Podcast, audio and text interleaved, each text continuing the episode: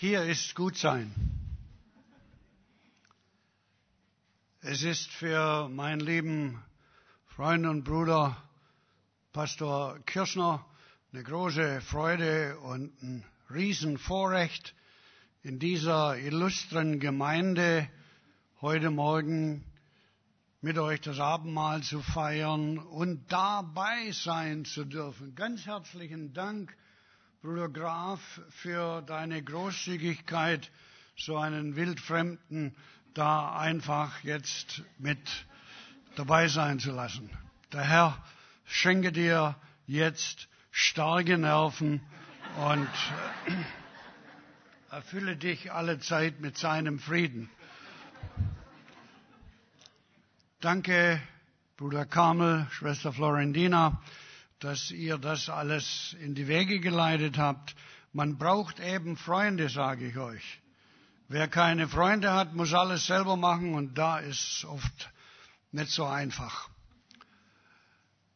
Wir bringen euch auch Grüße aus Ostafrika.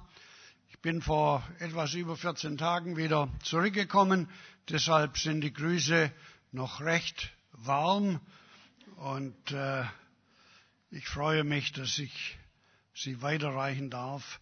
Dieses Jahr haben wir zehn Jahre Florentina-Projekt, Florentina-Projekt genannt nach äh, dieser noblen Schwester in Christo. Florentina Inyalo chungi maten mondo baneni vandu tote. Inyalo. Ja, wink mal.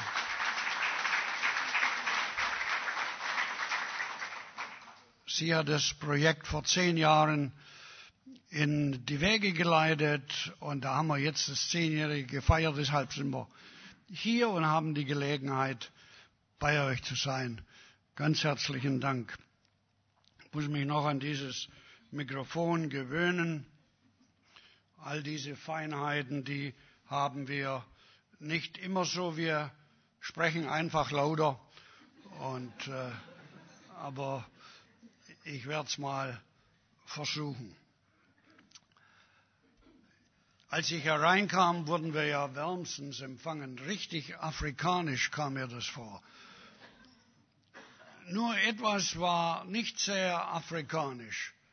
Man fragte mich als erstes, was denn mein Thema sei. Meine Brüder in Afrika fragen mich immer nach der Predigt.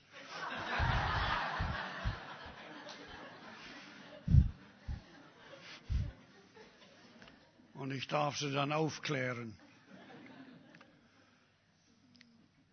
Mein Thema, soll ich euch sagen, Aufbruch im Alter. Aufbruch im Alter.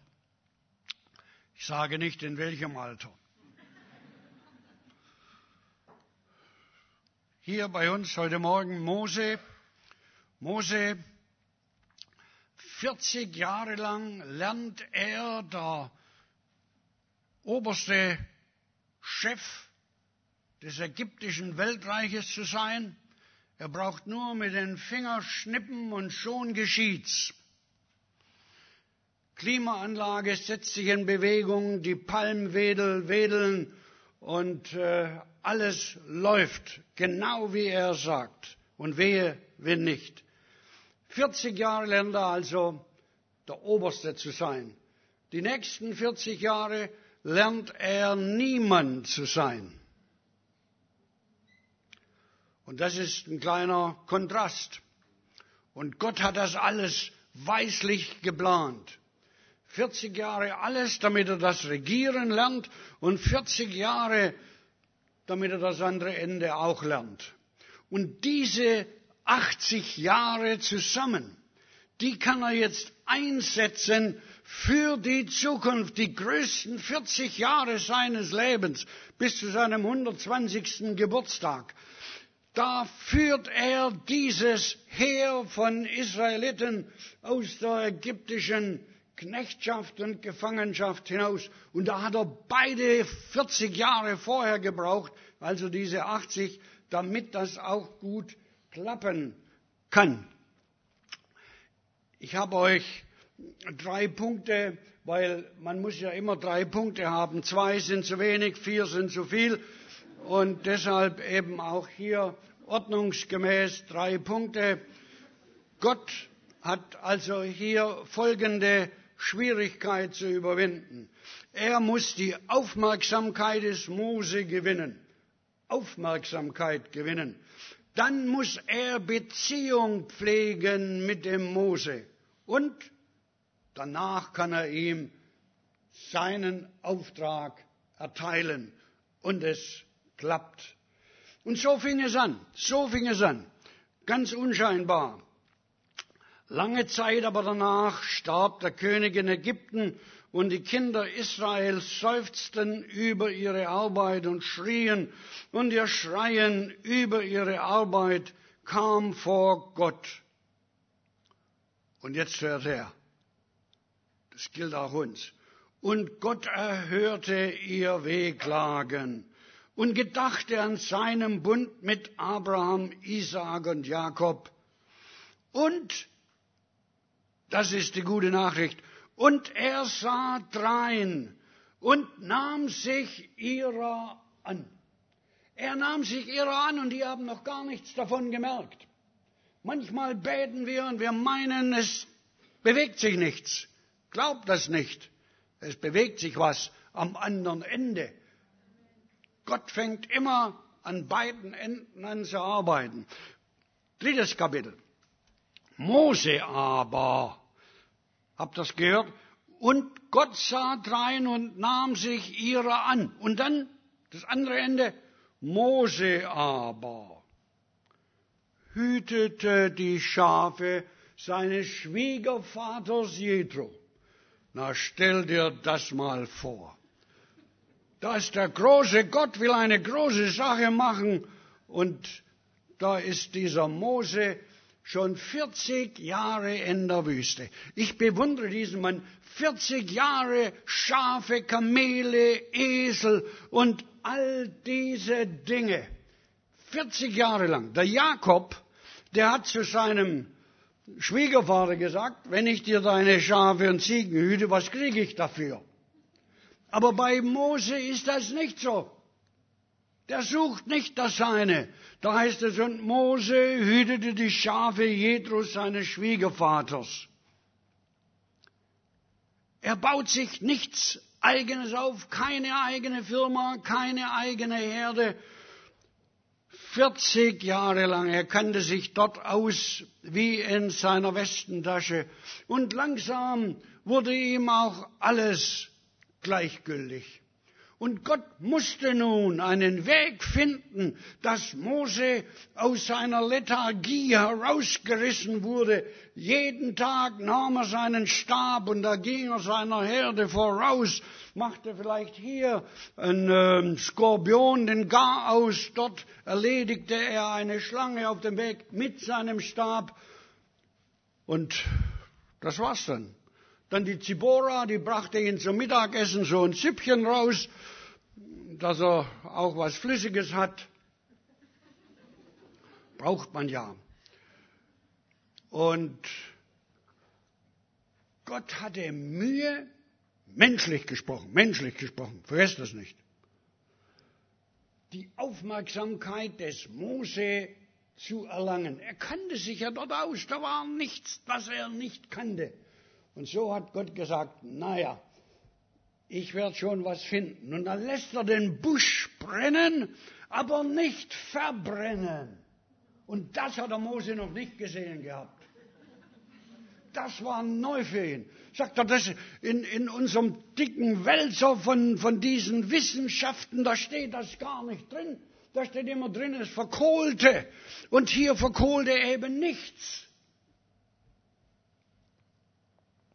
Außer bei den Deutschen damals, Kohl.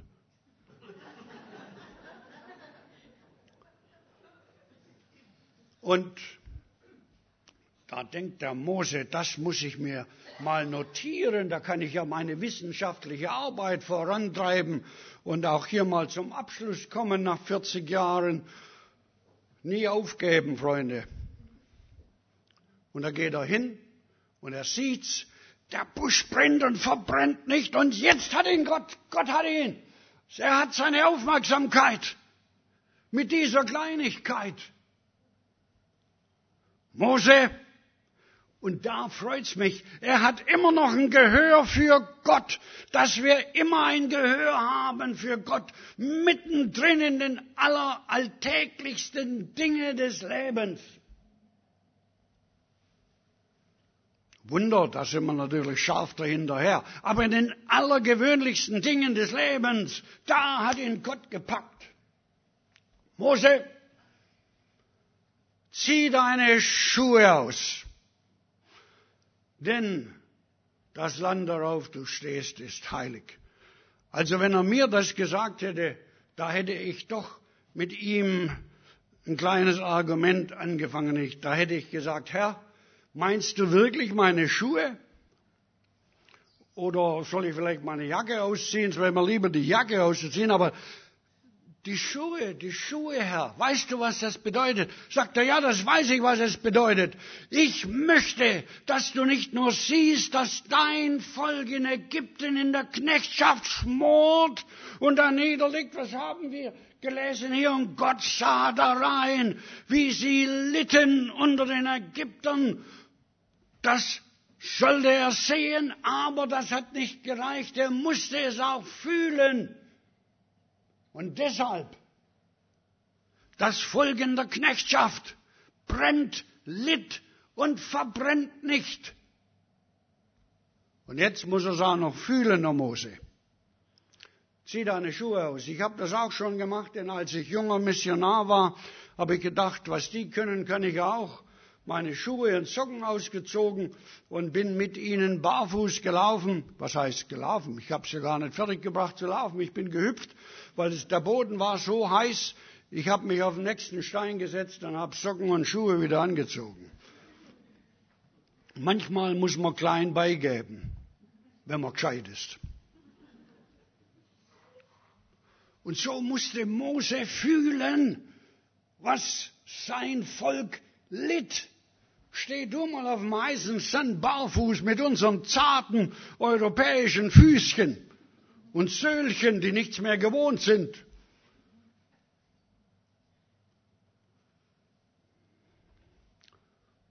Und dann spricht Gott zu ihm und sagt, Mose, ich möchte, dass du mein Volk aus Ägypten führst. Und Mose sagt, Herr, bist du 40 Jahre zu spät dran. Wenn du das zu mir gesagt hättest vor 40 Jahren, da hätte ich Halleluja gerufen und hätte eine Mannschaft zusammengestellt mit Aaron und all den anderen. Da hätte ich das gemacht. Aber jetzt, nee, ich kenne dieses Volk, das sind halsstarrige Leute wäre ein guter Pastor geworden. Und er kannte seine Leute. Herr, such dir jemand anders, aber mich nicht. Aber Gott gibt nicht auf. Gott hätte ja sagen können, Mose, wenn du nicht willst, ha, was bildest du dir denn überhaupt ein? Ich habe noch mehr Leute, die das tun können. Ich brauche dich ja gar nicht. Wenn du nicht willst, dann hast du gehabt. Fertig. Aber Gott, wenn er sich was vorgenommen hat, dann sagt er nicht, dann nehme ich mal halt jemand anders. Der hat gesagt, Mose will ich und Mose werde ich auch kriegen. Und wenn er dich will, dann will er dich. Und er will dich. Hast gehört? Wir sind da manchmal so schnell und sagen, na, da suche ich mal halt jemand anders. Fertig, aus, basta. Gott nicht. Und wie fängt das Gott an? Das gefällt mir ja so. Gott fängt das nicht deutsch an. Der Deutsche, der hätte argumentiert, scharf uh, und, und logisch, logisch, deutsche Logik. Aber Gott ist eben Lob und Dank kein Deutscher. aber er liebt auch die Deutschen.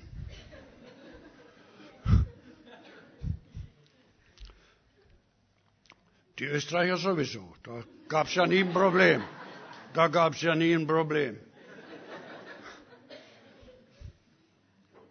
Und so fängt nun Gott an, die Beziehung aufzubauen zwischen ihm und Mose. Beziehungen sind so ungeheuer wichtig. Und was mir gefällt, hier haben wir dann im vierten Kapitel, wir sind schon im vierten Kapitel, also es geht ziemlich flugs.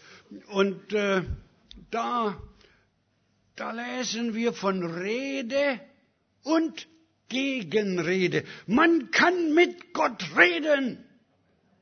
Aber sei nicht erschrocken, wenn Gott zurückredet. Das Recht nimmt er sich auch raus, dass er auch mal was sagt. Und Mose antwortete und sprach, siehe, sie werden mir nicht glauben, noch meiner Stimme zu meiner Stimme hören, sondern werden sagen, der Herr ist dir nicht erschienen. Und der Herr sprach zu ihm, seht ihr, da ist Rede und Gegenrede. Ist auch gut in der Ehe, nicht wahr? Manchmal kracht's. Und ich sag dir, solange es noch kracht's, da ist noch Hoffnung da. Da ist nämlich Rede und Gegenrede da. Eine wunderbare Sache, wenn der eine aber schmollt und keinen Ton mehr rausbringt, na dann muss man weitermachen.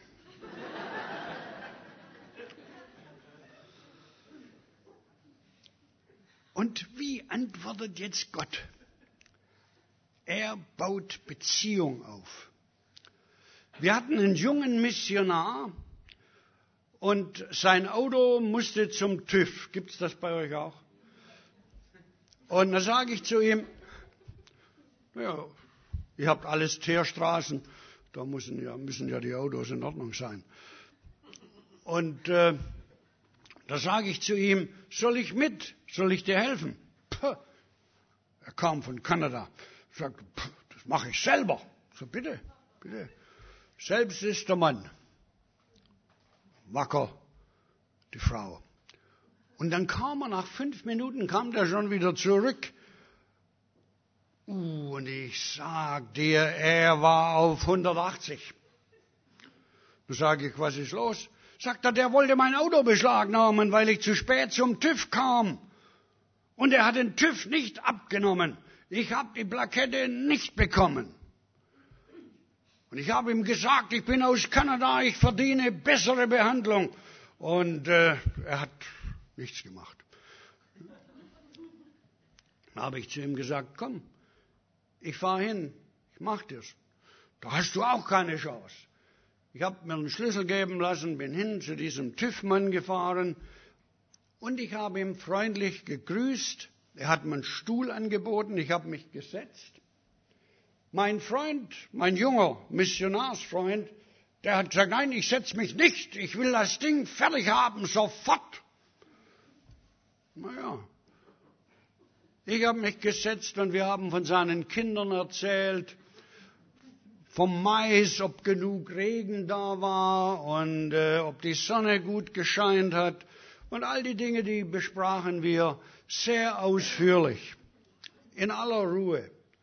Und dann, als ich gehen wollte, sagte ich zu ihm, oh, Entschuldigung, sag mal, könntest du nicht hier auf diesen Zettel deinen Stempel drauf machen? Sagt er, selbstverständlich mache ich dir doch gerne. Zack, der Stempel war drauf, die Sache war gelaufen. Beziehungen, Beziehungen muss man haben.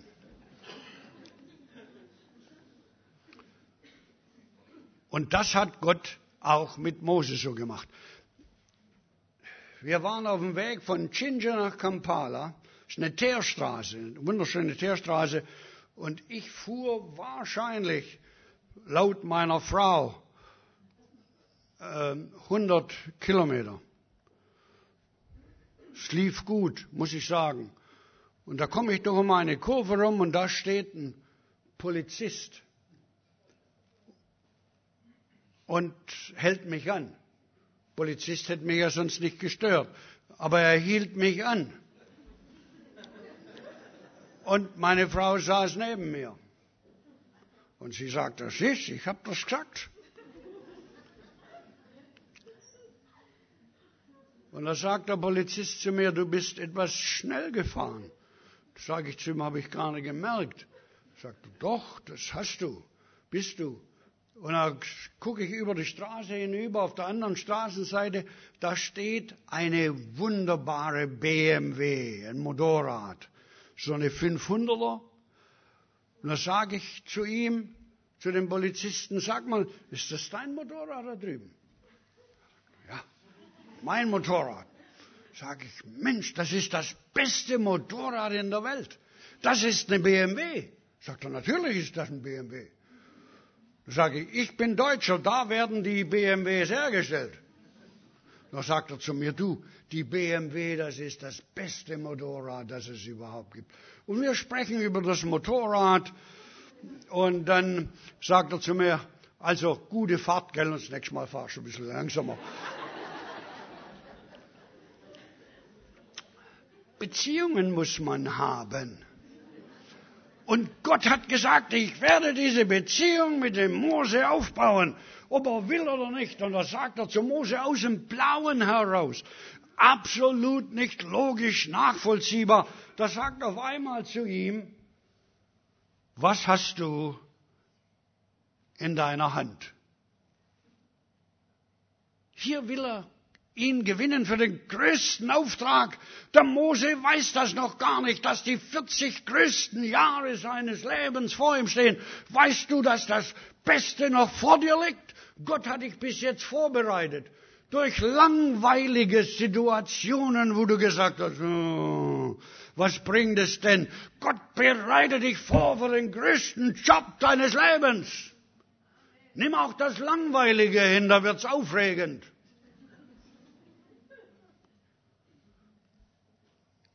Es gefällt mir, was Gott hier sagt. Er sagt nicht, Mose, was hat denn dein Nachbar in seiner Hand?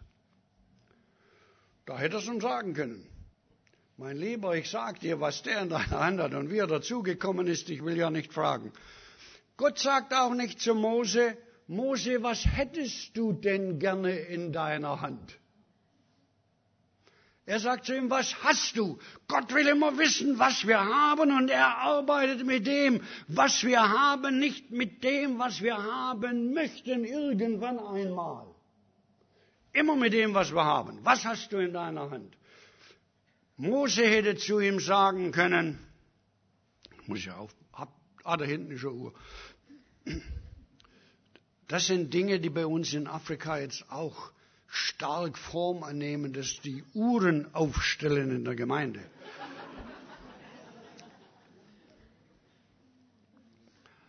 Und da sagt, hätte, hätte der Mose sagen können, Herr, wenn du mich vor 40 Jahren gefragt hättest, was hast du in deiner Hand, dann hätte ich ihm sagen können, Herr, ich habe die Fäden der Macht Ägyptens in meiner Hand, frag etwas von mir, ich kann's erledigen lassen. Delegieren, das ist ja hoch angeschrieben. Wer wird denn auch noch was selber machen wollen? Man delegiert doch. Herr, vor 40 Jahren, da hatte ich diese Dinge in der Hand. Aber jetzt, jetzt fragst du mich damals, wo ich versagt habe. Willst du mir das reinreiben und fragst du deshalb, was hast du in deiner Hand, damit ich dran denke, wie ich der, den Befreiungsversuch so schmählich in die Brüche gehen ließ. Ich habe es nur auf einen Ägypter gebracht. Nein, das fragt er nicht. Mose, das merkt ihr. Mose litt unter Minderwertigkeitskomplexen. 40 Jahre lang, 40 Jahre lang. Da hat es genagt. Er hat es nicht fertiggebracht. Ihr wisst ja von der Sonntagsschule her. Ja, wie das war und wie er fliehen musste zu Jethro und all dem. Und diese Minderwertigkeitskomplexe, die machten ihm zu schaffen. Ich weiß nicht, ob ihr gelesen habt von Swindoll. Swindoll schreibt, kommt ein Mann zu ihm und sagt zum Psychiater und sagt, ich habe Minderwertigkeitskomplexe, könnten Sie mir helfen, die loszuwerden? Psychiater sagt zu ihm, füllen Sie diese Papiere aus, diese Formulare, das ist ja immer, das muss man immer ausfüllen. Und er füllt die Formulare aus. Nach 14 Tagen kommt er zurück, um das Ergebnis sich anzuhören. Und der Psychiater heißt diesen Mann herzlich willkommen und sagt, ich habe gute Nachricht für Sie. Sie haben keine Minderwertigkeitskomplexe. Sie sind minderwertig. Aber das war nicht der Fall bei Mose. Mose war nicht minderwertig, aber er hatte Minderwertigkeitskomplexe. Und deshalb sagt Gott, was hast du in deiner Hand? Und was mich überrascht ist, dass der Mose so zahm einfach sagt, ein Stab, ein Stab. 40 Jahre hing er nun an diesem Stab, schon schweißgedrängt sein, seine Lebensversicherung war dieser Stab. Jeden Morgen rief er der Zibora, Zibora, Stab. Und dann kam die Zibora untertänigst und hat den Stab überreicht. Ich sag dir, wenn die mal morgens für seinen Kaffee kein Brennholz gehabt hätte und sie hätte den Stab zerkleinert zum Brennholz und er hätte dann danach dem guten Kaffee gerufen, Zibora starb und sie hätte gesagt, da habe ich gerade einen Kaffee mitgekocht, ich glaube, es hätte zu einer Ehekrise kommen können. Und so war der Stab immer noch da. Mose hatte den Stab in seiner Hand. Darauf verließ er sich. Da konnte er sich immer ein bisschen ausruhen. Ihr kennt es ja von den Maasai. Die haben ja auch immer diesen Stab, wo sie sich darauf ausruhen einmal auf diesem Fuß und dann auf dem anderen Fuß. Und äh, dann haben sie noch die Aufgabe, möglichst nicht zu denken. Und so ist nun dieser Mose dazu gekommen. Warum fragt denn Gott, wenn er mich gefragt hätte, hätte ich gesagt, Herr, du bist allwissend, du weißt doch, was ich in meiner Hand habe. Du siehst es doch. Aber Gott wollte, dass Mose sich zu sich selber stellt, dass Mose Ja zu sich selber sagt, mit all den Schafen und Kamelen und Eseln und all diesen äh, Wundern der Schöpfung um ihn herum. Mose, hast du ein Ja zu dir selbst? Und da sagt dieser, dieser Mose, sagt ganz einfach, ja, ich habe was in der Hand, ein Stab. Ich sage das so, ein Stab ist nicht viel wert, aber für ihn war er unheimlich wichtig. Er verließ sich auf diesen Stab. Wenn jetzt auf einmal unsere Lebensversicherung weg wäre, wäre auch nicht so gemütlich. Und dann sagt Gott zu Mose, du hast einen Stab in der Hand, gut, wirf ihn von dir. Auf das er sich so lange verlassen hat, diesen Stab, 40 Jahre lang, jetzt soll er auf einmal loslassen. Wer lässt gerne was los, was er 40 Jahre lang liebgewonnen hat? Meine Frau, die sagt, das schmeißen wir aus. Und ich sage, nein, das können wir vielleicht noch mal brauchen, das heben wir auf. Und so haben wir da auch immer Gesprächsstoff. Und das ist ja wichtig, dass eine Ehe immer Gesprächsstoff hat. Und es war ja nichts Schwieriges, was Gott von Mose wollte. Nur wirf den Stab von dir, lass ihn fallen, lass los. Im Loslassen gewinnen wir manchmal und im Festhalten verlieren wir. Wenn Mose gesagt hätte, Herr, nein, nein, dieser mein treuer Kamerad, dieser Stab, auf den verlasse ich mich, den kann ich nicht loslassen. Den brauche ich, wenn eine Schlange kommt oder irgend sowas. Ich muss doch was in den Händen haben. Man muss immer noch ein Ass aus dem Ärmel ziehen können.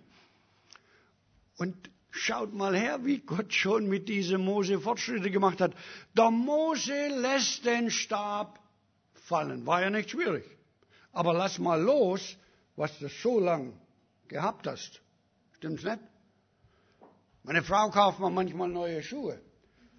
Ich merke das daran, dass ich schlecht reinkomme. Ich, ich habe immer lieber die alten. Da komme ich gut rein und raus, ohne Blasen.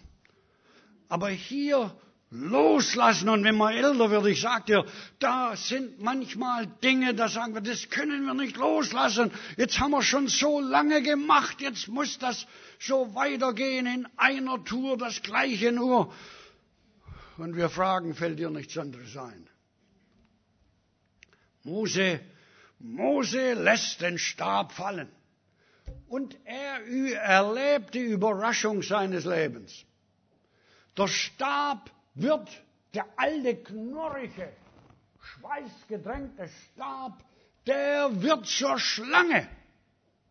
Puh, Schlange, was ist schon dabei? 40 Jahre in der Wüste, da hast du einige Schlangen gesehen, sage ich dir. Ich könnte dir auch ein paar Schlangengeschichten erzählen, aber das tue ich nicht. Und da auf einmal der Stab, der Stab, leblos, auf einmal ist da wieder Leben drin. Der Stab wird zur Schlange. Und was macht der Mose? Der macht das, was man nie machen darf. Er floh vor der Schlange. Hier war nun eine neue Herausforderung, etwas Neues war aus dem Alten hervorgegangen und Mose floh vor der Schlange. Wir reisen manchmal auch aus vor neuen Herausforderungen. Wenn Gott uns neue Herausforderungen gibt, dann lauf nicht weg davon, sondern pack diese Herausforderungen an, diese neuen. Und Mose läuft, und Mose läuft. Mit 80, der ist jetzt 80. Musst du dir vorstellen. Und der Herr, der Herr ruft die Engel zusammen, wahrscheinlich war es ein Sonntagmorgen, und sagt zu den Engeln, kommt mal schnell her, schnell, ihr, ihr, da müsst mal runterschauen. Da unten, der, der da so läuft wie ein kenianischer Langstreckenläufer, das ist der Mose, das ist der Mose. Da sagen sie, Herr, das kann doch schier nicht sein. Der ist doch schon 80. Ja, ja, guck mal, wie der läuft, sagt er. Äh, und ich wollte es euch nur zeigen, damit ihr seht, dass meine, meine Überlegung, ihn zum Führer und Befreier unseres Volkes zu machen, richtig war. Schaut mal, was der noch fertig bringt. Mit 80 kann der noch so laufen. Die Schlange immer noch hinter ihm her. Und als Gott dann Angst hat, also vielleicht einen Herzinfarkt kriegt, da ruft er dann hinunter, Mose! Sagt er, ja Herr, Entschuldigung, die Schlange ist noch hinter mir her, ich kann gar nicht, ich kann nicht anhalten. Sagt der Mose, ja Herr, aber bitte jetzt nicht, jetzt die Schlange, ich habe keinen Stab mehr. Ich habe, wenn ich den Stab noch hätte, wäre die schon lange erledigt, aber ich habe nichts mehr. Nichts mehr in den Händen bringe ich, nur zu deinem Kreuz halte ich mich. Und da sagt der Herr, denke mal, der Mose, 40 Jahre in der Wüste, hat sich ausgekannt in allen Dingen. Und jetzt weiß er nicht einmal mehr, wie er mit bloßen Händen mit einer Schlange umgehen soll. Und da sagt Gott, pack's an, pack sie an, diese Schlange. Oh Herr, das ist mir aber zu gefährlich. Wenn Gott sagt, pack's an, dann darf das nicht zu gefährlich sein. Und er sagt zu ihm, mein lieber Mose, pack's nicht nur an, sondern pack's professionell an. Pack sie am Schwanz an. Es gibt Leute, die packen was an, aber die sind so tollbatschig dabei, dass es äh, interessant wird. Und da gehorcht Mose schließlich außer Atem. Packt er die Schlange am Schwanz an. Und was geschieht? Sagt, Mensch, dich kenne ich doch. Wird wieder zum Stabe. Das Neue wird wieder zum Vertrauten. Das Alte wird zum Neuen und das Neue wird wieder zum Vertrauten, zum Stab. Und Gott sagt, das wird der Stab Gottes sein. Mit dem wirst du das Rote Meer teilen, mit dem wirst du den Fels berühren und Wasser in der Wüste wird herausspringen und mit diesem Stock, da wirst du zu Pharao gehen und wirst ihm zeigen, dass er mal ein bisschen laufen kann, der Pharao. Und als er dann bei Pharao ist und er lässt so ganz lässig diesen Stab fallen und eine große Schlange hinter dem Pharao her. Und der Pharao läuft und der Mose steht ganz gelassen da. Denkt, ja, lauf nur noch ein bisschen. Der hat sowieso nötig, ein bisschen übergewichtig ist er. Und, äh,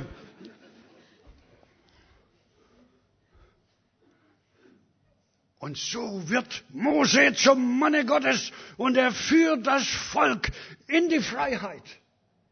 Und das Verhältnis zwischen Gott und Mose wird ein, Wunder, ein wunderbares Verhältnis. Oh, sie sprechen zusammen von Angesicht zu Angesicht, wie der Freund mit dem Freund es tut. Sie sprechen die Dinge miteinander durch. Und Mose verlässt Gott nicht. Mose hält ihm die Treue in guten und in schwierigen Zeiten dort bei dieser Wüstenwanderung. Und wir sind ja auch auf einer Wüstenwanderung. Je länger, je mehr. Und ich sag's euch, die Treue halten Gott gegenüber. Und Gott verlässt den Mose nicht. Sie sind zusammengeschweißt. Da war Verbindung jetzt da. Aufmerksamkeit hat er gewonnen. Beziehung gepflegt, der Auftrag erteilt und es funktioniert. Und es funktioniert. Halleluja. Was hast du in deiner Hand? Ich mache schon mal die Bibel zu, damit Hoffnung gesteht. Hoffnung tröstet des Menschen Herz. Was hast du in deiner Hand? Sag ja dazu. Sagt, ich hätte gern lieber was anderes. Wenn ich das hätte, das der Hugo hat, oder die Hulda, dann könnte, dann könnte, ach, da würde ich doch was draus machen, nicht wie die. Aber so ich, armer Wicht, das interessiert Gott gar nicht, was die Hulda und der Hugo haben. Was hast du in deiner Hand? Schau mal, der Junge mit seinen fünf Broten, das war ja nur so, ihr kennt ja diese Brote. Kürzlich waren wir hier irgendwo in Österreich in einer, äh, an einem Ort, wo man etwas essen kann. Und äh, da wollte ich ein kleines Stück Brot, aber bitte ohne Knoblauch, weil ich hatte abends noch eine Versammlung. Sonst wird der Abstand zu groß. Jetzt bringen mir die so ein Fladenbrot. Ich bin Deutscher. Ohne Entschuldigung.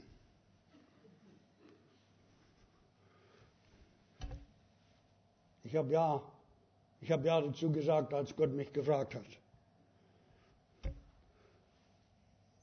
Und dieser Junge da, der hatte fünf solcher Fladenbrote. Und die hat er schon einen ganzen Tag in der Tasche gehabt. Die waren ja mehr Matsch als Brot. Und, und dann noch zwei kleine, äh, ja, zwei kleine Fische dazu vom Victoria See, nehme ich an. Da haben wir die kleinen, ihr habt sie ja schon gegessen, oder nicht?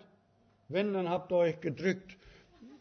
Aber die sind gut, wenn man sie mag.